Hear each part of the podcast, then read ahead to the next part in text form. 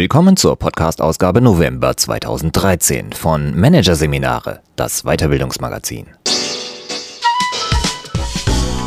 Dieser Podcast wird Ihnen präsentiert von Konkurrenzberater.de. Systematischer und professioneller Schutz vor Angriffen durch Wettbewerber. Der Konkurrenzberater zeigt, wie Sie Ihre Geheimnisse an die Konkurrenz verlieren und was Sie dagegen tun können.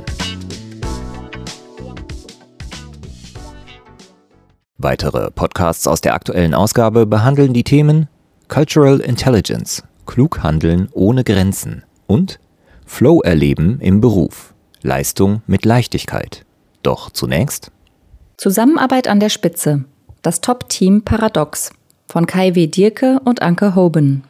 Gemeinsam stark sein. Für Führungskräfte an der Spitze eines Unternehmens ist das kein Selbstläufer. Denn Top-Teams bestehen aus Top-Leadern, die darauf gepolt sind, sich durchzusetzen.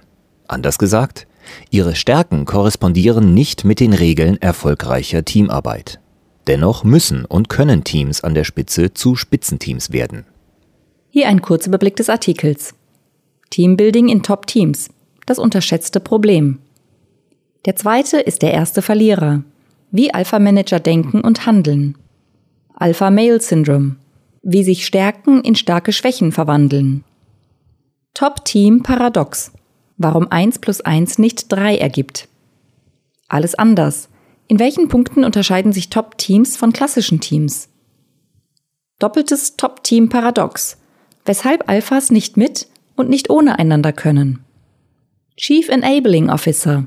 Die neue Rolle des CEO in Top-Team. Und reflexiver Dialog statt raue Debatte wie und wo das Top-Team paradox zu durchkreuzen ist. Kein CEO schafft es allein. Du brauchst die Expertise, die Urteilskraft und das Buy-in deines Teams. Diese Worte stammen von Josef Ackermann. Er gilt als Sinnbild des zwar umstrittenen, aber klassischen heroischen Unternehmensführers. Und doch beschwört der Ex-CEO der Deutschen Bank die Kraft des Teams an der Spitze und benennt damit einen klaren Trend. Eine IBM-Studie mit über 1700 Unternehmensführern hat 2012 gezeigt, dass für 58 Prozent der CEOs Führung im Team zu den drei wichtigsten Kompetenzen an der Unternehmensspitze zählt. Denn niemand ist mehr in der Lage, im Alleingang die komplexen Herausforderungen an der Spitze eines Unternehmens zu bewältigen. Gefragt ist die kollektive Leistung des Teams. In krassem Missverhältnis hierzu steht die fast beiläufige Aufmerksamkeit, die bislang darauf verwendet wird, diese heterogene Gruppe von Top-Managern zu einem wirklich wirksamen Team zusammenzuführen. Gern beschränken sich Aufsichtsgremien auf die bloße Zusammenstellung des Teams unter dem Credo, die richtigen Leute an Bord holen und glauben, damit sei es getan. Sicher ist die Komposition des Top-Teams wichtig, doch ausschlaggebend ist die Kollaboration. Ein Team an der Spitze muss richtig zusammengesetzt sein, aber erst wie das Team an der Spitze zusammenarbeitet, entscheidet über Erfolg oder Misserfolg. Die Frage lautet also, wie müssten sich Manager in Top-Teams verhalten, um ihr Unternehmen dauerhaft zu Erfolg zu führen? Die Frage erscheint hinreichend beantwortet. Schließlich sind die Regale in jeder Flughafenbuchhandlung voll von Ratgebern aus der Kategorie Die fünf Geheimnisse erfolgreicher Teams. Daneben gibt es eine breite Palette von Teambuilding-Tools. Diese Bücher und Werkzeuge sind aber für Vorstandsteams nicht geschaffen. Denn sie richten ihr Augenmerk nicht auf jene Faktoren, die das wirksame Führen in Top-Teams in der täglichen Praxis so schwierig gestalten. Denn diese Schwierigkeiten resultieren zumeist nicht aus unklaren Strukturen, Rollen oder Verantwortlichkeiten. Was die Zusammenarbeit in Top-Teams so schwierig macht? Sie bestehen aus Top-Managern. Diese Top-Manager outen sich gerne als Alpha-Tiere.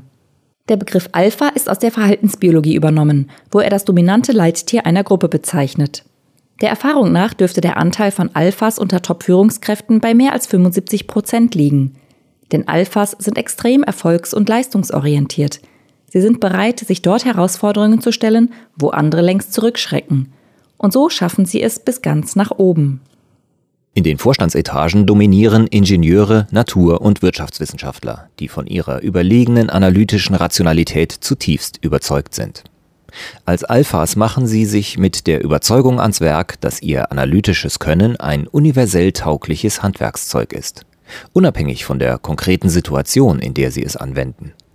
Und sie gehen davon aus, so schreibt der britische Philosoph Stephen Tolman, dass sie von vornherein wissen, welche Dinge für ihre Entscheidungen relevant sind und welche nicht. So gerüstet verfolgen Alpha-Manager selbstsicher und mutig ihre Mission. Mit großer Gestaltungskraft, höchster Entschlossenheit und enormem Durchhaltewillen. Und das ist zugleich das Problem. Denn jedes einzelne Mitglied des Alpha-Teams ist im Grunde davon überzeugt, dass seine Lösung die einzig richtige ist und tut sich aufgrund der eigenen vermeintlichen analytischen Überlegenheit entsprechend schwer, auf die Kompetenz der Kollegen zu vertrauen. Ich schenke kein Vertrauen, sagen viele Mitglieder von Top-Teams. Mein Vertrauen muss sich jeder immer wieder verdienen. Alphas sind deshalb nur schwer zu einem Team zusammenzufügen. Besonders in Stresssituationen tendieren Alpha-Manager dazu, aus einer Übersteigerung ihrer Stärken dysfunktionale Verhaltensweisen zu entwickeln, die in jedem Team enorme Schäden anrichten können. Die Managementforscher Kate Ludeman und Eddie Erlandson sprechen vom Alpha Male Syndrome. Dominanz und Selbstbewusstsein werden zur Einschüchterung und Machtarroganz. Leistungsorientierung kippt um in Überforderung anderer. Analytische Stärke mutiert zu Rechthaberei. Entschlossenheit schlägt um in engstirnige Verbissenheit.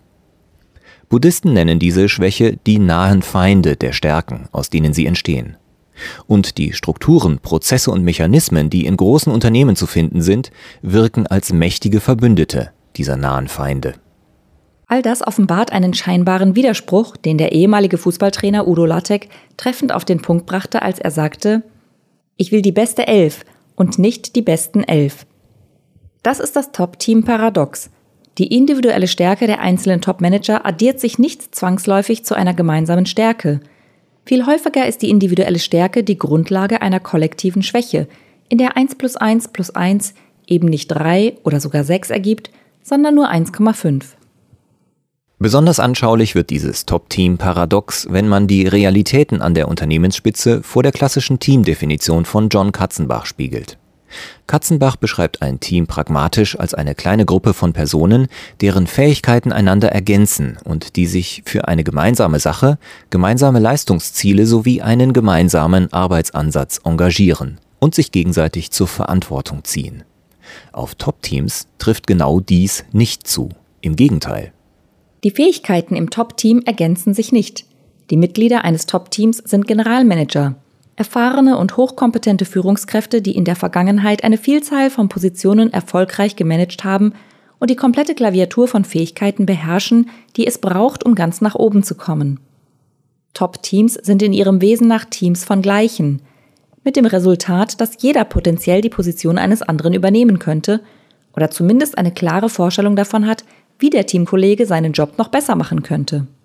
Operative Teams werden zusammengeschweißt, weil sie unter Zeitdruck ein reales Endprodukt erschaffen müssen. Ein neues Produkt entwickeln, einen Prozess effizienter gestalten oder die Lieferkette optimieren. All das hat eindeutige Erfolgsdefinitionen wie Absatz oder Umsatz, Produktionszeiten oder Lieferzeiten. Bei Teams an der Spitze sieht die gemeinsame Sache völlig anders aus. Sie ist meist hoch abstrakt und orientiert sich am Unternehmenszweck zum Beispiel unseren Kunden das Beste bieten, immer und überall. Die Sache orientiert sich an der Vision, zum Beispiel in fünf Jahren zu den Top 5 in der Industrie zählen, oder an der Umsetzung einer Strategie, zum Beispiel das Kerngeschäft stärken, mit Innovationen wachsen.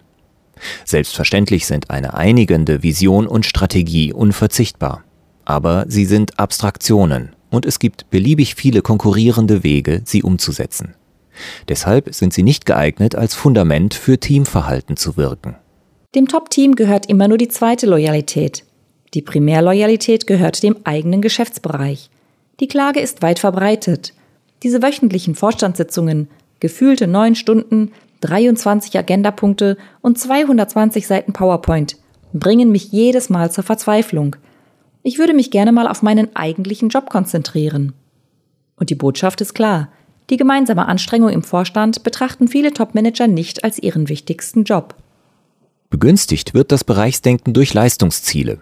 Fast immer leben Top-Führungskräfte unter einer hybriden Zielesystematik, die die Gesamtziele des Unternehmens mit den Zielen in ihrem Geschäftsbereich zu kombinieren versucht. Das führt dazu, dass die Mitglieder des Teams alle Anstrengungen auf das Erreichen ihres Bereichsziels fokussieren. Denn hier haben sie direkten Einfluss auf ihren Erfolg und tragen zugleich, wenn auch nur mittelbar, zum Gesamterfolg bei. Die Zielesystematiken der Top-Manager führen also in den Bereichsegoismus, statt teamstärkend an der Spitze zu wirken. Top-Manager, die für ihre eigenen Bereiche verantwortlich sind, empfinden Eingriffe in diese Verantwortlichkeit, etwa in Form kollegialer Ratschläge, als inakzeptabel, übergriffig, im äußersten Fall sogar als narzisstische Kränkung. Das bedeutet, in einem Team von Alphas entarten Diskussionen über potenziell bessere Lösungen schnell zu heftigen Auseinandersetzungen, zunächst über die intellektuelle Lufthoheit, dann aber auch über die persönliche Positionierung im Team. Als Konsequenz derartiger Erfahrungen schließen Manager in Top-Teams häufig unausgesprochen einen Waffenstillstand, der auf einer Logik der Abschreckung aufbaut. Kein Teammitglied mischt sich in die inneren Angelegenheiten der anderen Kollegen ein, auch um nicht selbst zum Ziel einer Attacke zu werden. Die Teamdynamik des Nichtangriffspakts reduziert die Zahl der sichtbaren Opfer zu Lasten eines unsichtbaren Opfers, der besten Lösung. Der Befund ist eindeutig. Der innere Kompass erfolgreicher Manager ist mehr auf einsame Spitze ausgerichtet als auf gemeinsame Spitze. Echte Teams an der Spitze sind die Ausnahme. Im Normalzustand herrscht die Logik der Konkurrenz. Mit Immanuel Kant lässt es sich philosophisch so ausdrücken.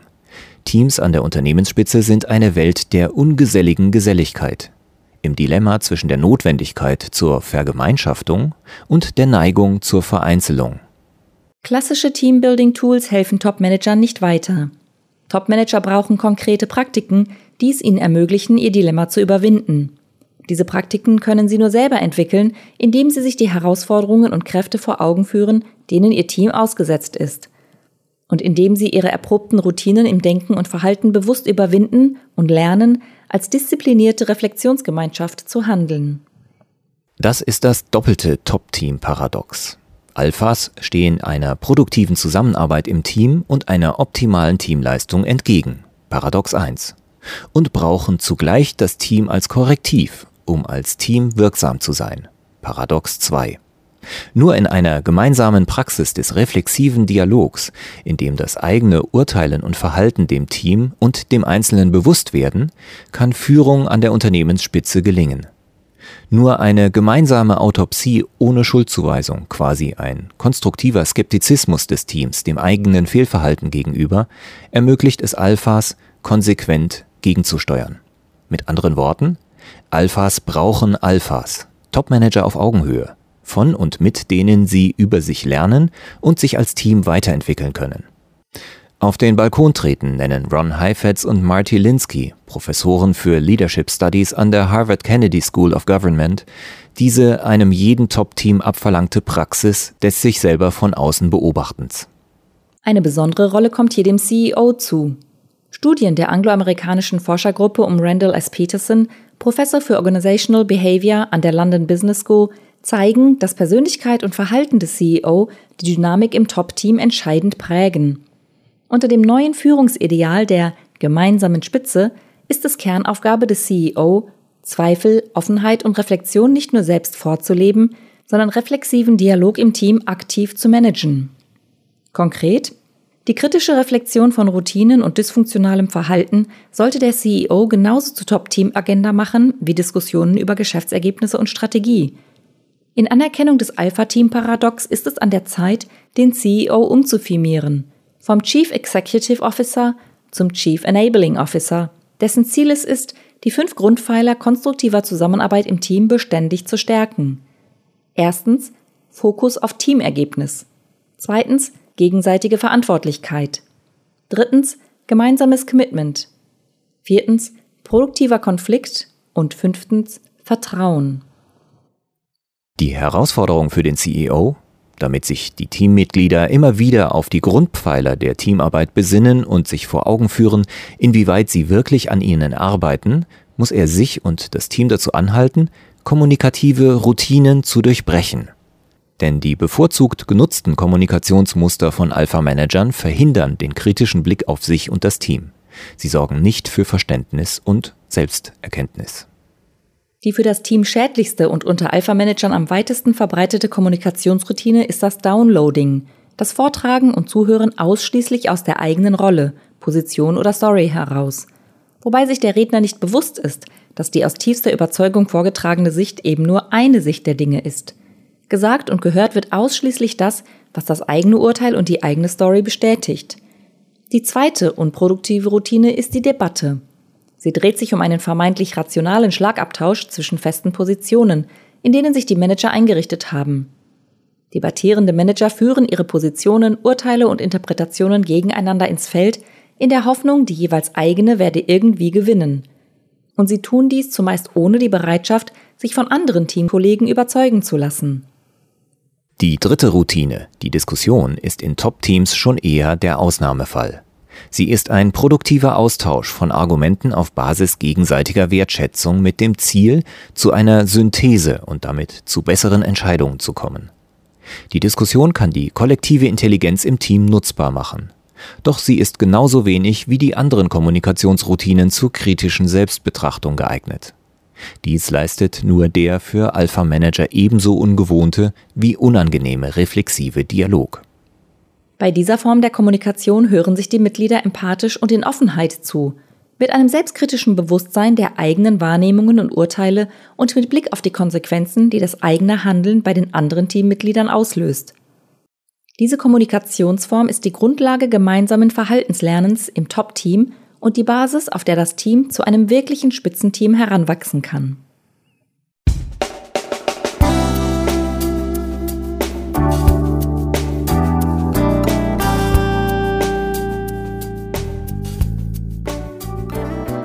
Sie hörten den Artikel Zusammenarbeit an der Spitze, das Top-Team-Paradox von Kai W. Dirke und Anke Hoben aus der Ausgabe November 2013 von Managerseminare produziert von Voiceletter. Weitere Podcasts aus der aktuellen Ausgabe behandeln die Themen Cultural Intelligence, klug handeln ohne Grenzen und Flow erleben im Beruf. Leistung mit Leichtigkeit.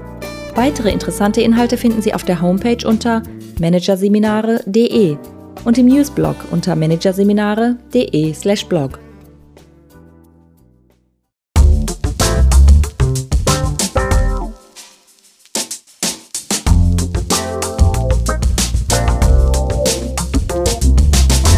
Das war der Podcast von Managerseminare, das Weiterbildungsmagazin, Ausgabe November 2013.